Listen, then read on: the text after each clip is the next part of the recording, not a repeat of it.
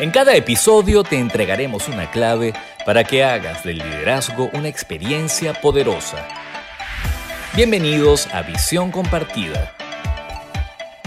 Hola, ¿cómo están? Bienvenidos a un nuevo episodio de Visión Compartida, el episodio número 25. Soy Lucía Galote y el tema de hoy es el micromanagement. He escuchado a muchos colaboradores quejándose del control tan cercano de sus jefes.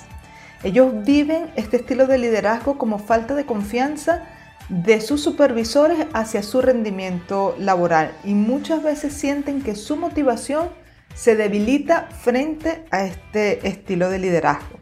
El micromanagement consiste en hacer seguimiento exhaustivo de cada actividad del colaborador pero la pregunta clave aquí, ¿es esto bueno o malo? Actualmente si se busca en, internet, si se investiga, se toma exclusivamente como, como malo.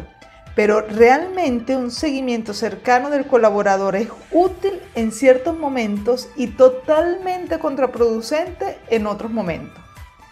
La minuciosidad en el liderazgo sobre los demás es algo que cuando la persona es una experta haciendo su tarea o cuando la persona ya aprendió a hacer la tarea pero aún no se siente tan segura en sí misma y lo que está ganando es confianza para realizarla, el hacer una supervisión tan estrecha puede ser contraproducente, puede ser cansón para la persona, puede debilitar la motivación y además puede debilitar el que realmente la competencia se fortalezca. Y en el caso de los expertos, debilita su motivación para realizar la tarea. Entonces, en estos casos, es obvio que una supervisión estrecha, una micro supervisión, es totalmente negativo. Pero cuando un empleado está nuevo en un trabajo, está nuevo realizando una tarea, en ese momento requiere de una supervisión muy, muy cercana. Y en este momento, entonces, esta persona que no tiene la capacidad para realizar la tarea porque está nuevo, necesita que el líder sea bastante directivo, que esté encima de él, que lo enseñe, que lo oriente, que le haga un plan de, de aprendizaje para, es decir, que lo faculte para la autonomía. Y para eso necesita una supervisión muy estrecha para que garantice este líder que su colaborador aprenda la tarea y luego pueda dejarlo hacer sus funciones de forma independiente. Es decir, este líder debe ser capaz de facultarlo para que esta persona más adelante realice la tarea de manera sola, autónoma. Entonces, la microsupervisión es útil en unos momentos, pero totalmente contraproducente en otros momentos de desarrollo del colaborador. Por eso yo insisto en que el liderazgo es estrategia y no personalidad, pero debe ser maduro psicológicamente para poder implementar la estrategia adecuada, adecuada sin que la personalidad interfiera, porque si tú tienes una personalidad muy controladora, pues no vas a ver la oportunidad o el momento adecuado para soltar el control y dejar a la persona realizar la tarea libremente, sino que esa, ese impulso de controlar de tu personalidad va a estar, eh, va a ser protagónico en la ejecución cotidiana del trabajo de la otra persona. Vas a estar necesitando estar encima del otro para aliviar tu impulso de controlar. Entonces, un líder en exceso controlador y minucioso es alguien con tendencias obsesivas compulsivas que pierden tiempo persiguiendo a los empleados, buscando las equivocaciones, buscando los errores para estar corrigiendo constantemente, dando instrucciones, enseñando y no se dan cuenta en el momento en que eso se vuelve negativo y les cuesta soltar ese control y dejar al otro libre porque ya aprendió la tarea y ya puede dejarlo a ser eh, autor, ya, puede dejar a la otra persona independiente haciendo, haciendo su trabajo. No ven esa, en qué momento deben hacer ese cambio de una supervisión estrecha a darle libertad a la persona porque ya es oportuno dársela. Entonces, con ese comportamiento en exceso controlador, lo que gana este líder es desmotivar al personal, hacer que las personas no tengan iniciativa, cuarta la creatividad, genera estrés y tensiones, genera inseguridad en la realización de la tarea, genera frustraciones, afecta la productividad.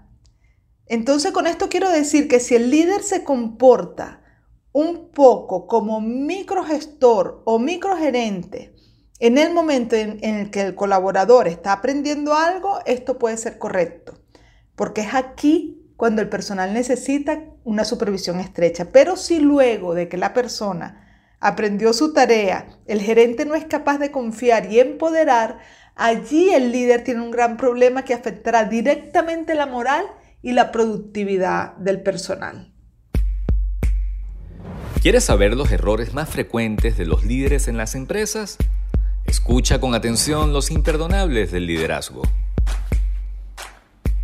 En los imperdonables del liderazgo de este episodio quiero mencionar una vez más, porque ya lo he dicho en otras ocasiones, el mito que hay en muchísimos jefes de creer que si reconocen lo bueno que hacen su personal, lo van a echar a perder. Pongamos esto entre comillas, lo van a echar a perder, porque así lo dice. ¿ok? Eso de echar a perder es muy interesante, este, porque, bueno, que, se echa a perder, ¿no? Se echa a perder una máquina, uno, daña un carro cuando lo usa mal, eh, pero la persona, echarse a perder. Entonces, pero así lo dicen, eh, se van a echar a perder. Entonces, en función de esa creencia de que la persona se va a echar a perder si yo le reconozco lo bien que hace su trabajo o las cosas buenas que hacen, las tareas que, realizan de manera adecuada, em, entonces en contraposición comienzan a abusar de estar corrigiendo constantemente o resaltando los errores. Y eso genera un clima laboral incómodo. La, persona empieza a sentir resistencia de encontrarse con su jefe en una llamada, en una videoconferencia, eh, en presencia. No quieren encontrarse con su jefe porque saben que en algún momento va a venir una corrección, que en algún momento van a resaltar, él va a resaltar algún error que haya cometido la persona. Y entonces, bueno, eso se comienza a convertir en algo incómodo. La persona ya no le es grato conseguirse con el jefe y estarlo escuchando. Entonces, abusar de estar corrigiendo, abusar de estar resaltando los errores y no reconocer al personal es una combinación muy negativa para la motivación de los colaboradores, para el ambiente laboral e incluso para la productividad del negocio. Acabas de oír los imperdonables del liderazgo. El micromanagement es un comportamiento que cuando se convierte en un estilo de liderazgo es dañino para todo el mundo. Es decir, tal como lo dije al principio, si es una estrategia que tú utilizas en el momento adecuado está muy bien, pero si es una personalidad en donde sientes constantemente el impulso de estar controlando y siendo minucioso en tu supervisión, entonces esa manera de comportarte cotidiana con tus colaboradores va a dañar la relación con tu colaborador, va a afectarte a ti mismo porque es un tipo o es un estilo de, liderazgo que también es estresante para ti mismo y además va a afectar el negocio. Entonces nadie sale ganando cuando quien eh, lidera algún departamento o alguna empresa tiene este estilo de comportamiento. Todos se ven afectados producto de, esta, de este control indiscriminado diario constante encima de las personas. Voy a decir aquí cómo es el comportamiento de un micromanagement para que lo tengas en cuenta y puedas estar atento y consciente de si tú te estás comportando de esta manera de forma constante y puedas entonces autorregular tu estilo de liderazgo. Entonces, un líder es un micromanagement cuando abusa de los comportamientos directivos, es decir, cuando de forma indiscriminada se comporta de la siguiente manera. Uno, constantemente dice cómo se debe hacer la tarea. Dos, da todo el tiempo instrucciones. Tres, Recuerda constantemente los protocolos, procedimientos, regulaciones, normativas. 4. Corrige de forma minuciosa. 5. Persigue al personal para saber qué está haciendo. Constantemente el jefe está encima o el jefe está llamando o el jefe quiere hacer un briefing, una reunión todos los días para estar encima del personal y saber qué es lo que están haciendo. 6. Son expertos consiguiendo y resaltando errores. Parece que cuando salen a supervisar o cuando se reúnen con su personal, solo tienen su atención puesta en lo que son las equivocaciones del personal para estar corrigiendo o para estar haciendo sentir a las personas que no saben hacer bien su trabajo. 7. Tienen la sensación de que si ellos no están encima de la gente o si ellos no hacen las cosas personalmente, los resultados no van a ser buenos. 8. Son muy buenos controladores de la información, es decir, todo tiene que pasar a través de ellos. Ellos distribuyen la información, ellos tienen que estar enterados de todo. 9. Quieren estar participando constantemente en las tareas de su personal para asegurarse de estar enterados de todo y de que las cosas se hagan como ellos dicen que se hagan. Estos comportamientos que acabo de, resaltar y cualquier otro que tenga que ver con controlar, con ser minucioso, con estar encima de la gente constantemente es lo que caracteriza a un líder micromanagement. Si tú estás haciendo esto en tu día a día y tú lo puedes de repente eh, investigar con tu gente, si, este es tu estilo de comportamiento, pues es hora de que empieces a modificar, a transformar tu estilo de liderazgo. La actitud correcta en el líder produce resultados excelentes. A continuación, los aciertos del liderazgo.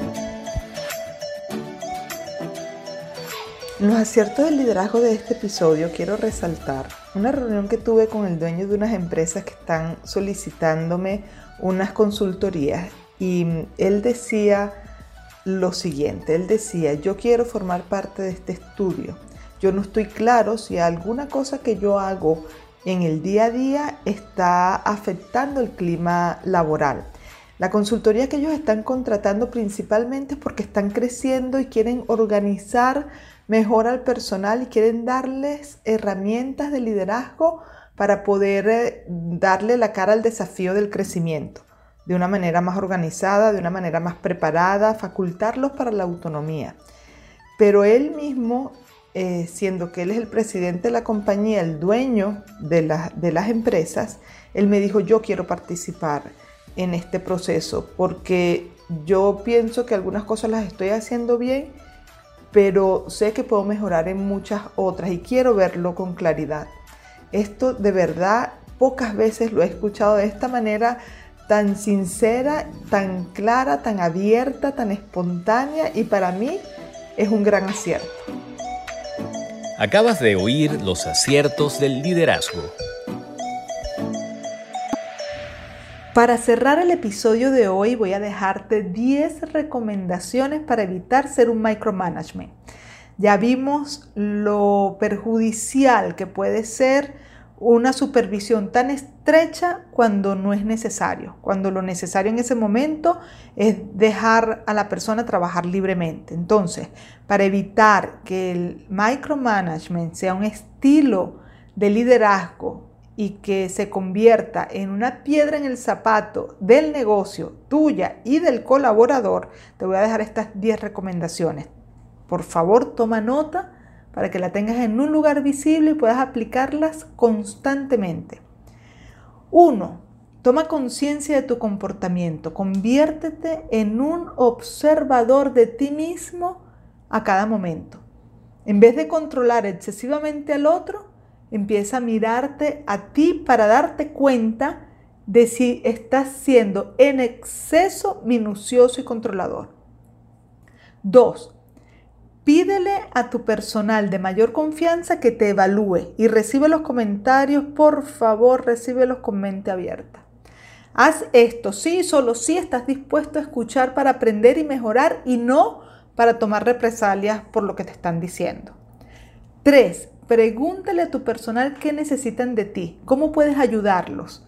En vez de estar encima de ellos persiguiéndolos y comportándote compulsivamente sin darte cuenta de que estás siendo en exceso controlador, siéntate con ellos y pregúntales, ¿cómo puedo yo ayudarte? ¿Cómo puedo yo serte más útil para que tú seas una persona de mayor rendimiento, para que te sientas bien trabajando aquí, para que puedas desarrollar tu máximo potencial. Cuatro, invierte más tiempo en supervisar a quienes están nuevos en, sus cargos o nuevos en la realización de alguna tarea y empodera a los expertos.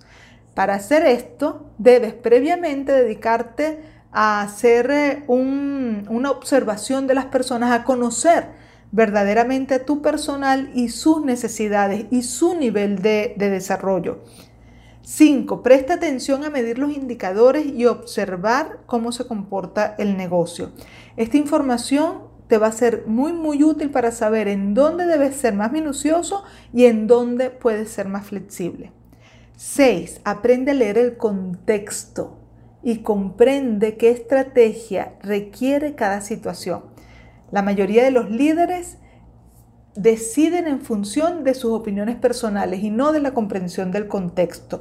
Entender el contexto se aprende, como se aprende a leer, a escribir, eh, como se aprende eh, gerencia, como se aprende a ser ingeniero, leer el contexto de una situación, de un vínculo, del negocio, el contexto externo al negocio, el contexto interno de la empresa, poderlo leer, descifrar, armar el rompecabezas, eso se aprende.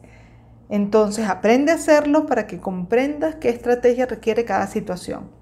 Diseña y cumple un plan para facultar a tu personal para que sean autónomos. Esto está muy vinculado con la recomendación número 4, que tiene que ver con conocer a tu personal para saber qué necesitan. Una vez que sepas qué necesitan, diseña y cumple un plan para facultar a tu personal para que sean autónomos. 8. Resalta los aspectos positivos de los colaboradores y no solo los negativos. Mira que no estoy diciendo que no hagas correcciones, lo que estoy diciendo es que incorpores el resaltar los aspectos positivos del trabajo bien hecho, los que ya tú puedas observar en el día a día. Para eso tienes que afinar tu observación y no salir solo a ver los errores que las personas están cometiendo. También tienes que salir a mirar qué cosas buenas están haciendo y resaltarlas. 9. Presta atención a cada momento para saber qué tipo de clima laboral estás creando con tu comportamiento. La mayoría de los líderes responsabilizan a los colaboradores del mal clima laboral o no entienden por qué el clima laboral está mal. Y la mayoría de, ellos no se da cuenta cómo su propio comportamiento impacta positivo o negativamente el clima laboral. Entonces presta atención en cada momento, en cada situación, para ver cómo tu comportamiento está impactando el clima laboral. Y 10. Pide ayuda profesional si es necesario para que consigas un profesional que te acompañe en la transformación hacia un estilo de liderazgo mejor, más positivo, más expansivo. Ese estilo de liderazgo que te va a permitir ampliar la conciencia compartida. Bueno, con esto hemos llegado al final de este episodio. Si les gustó, pónganle like, compártanlo, suscríbanse al canal y desde ya están invitadísimos al próximo episodio. Bueno, se les desea lo mejor, que estén muy bien.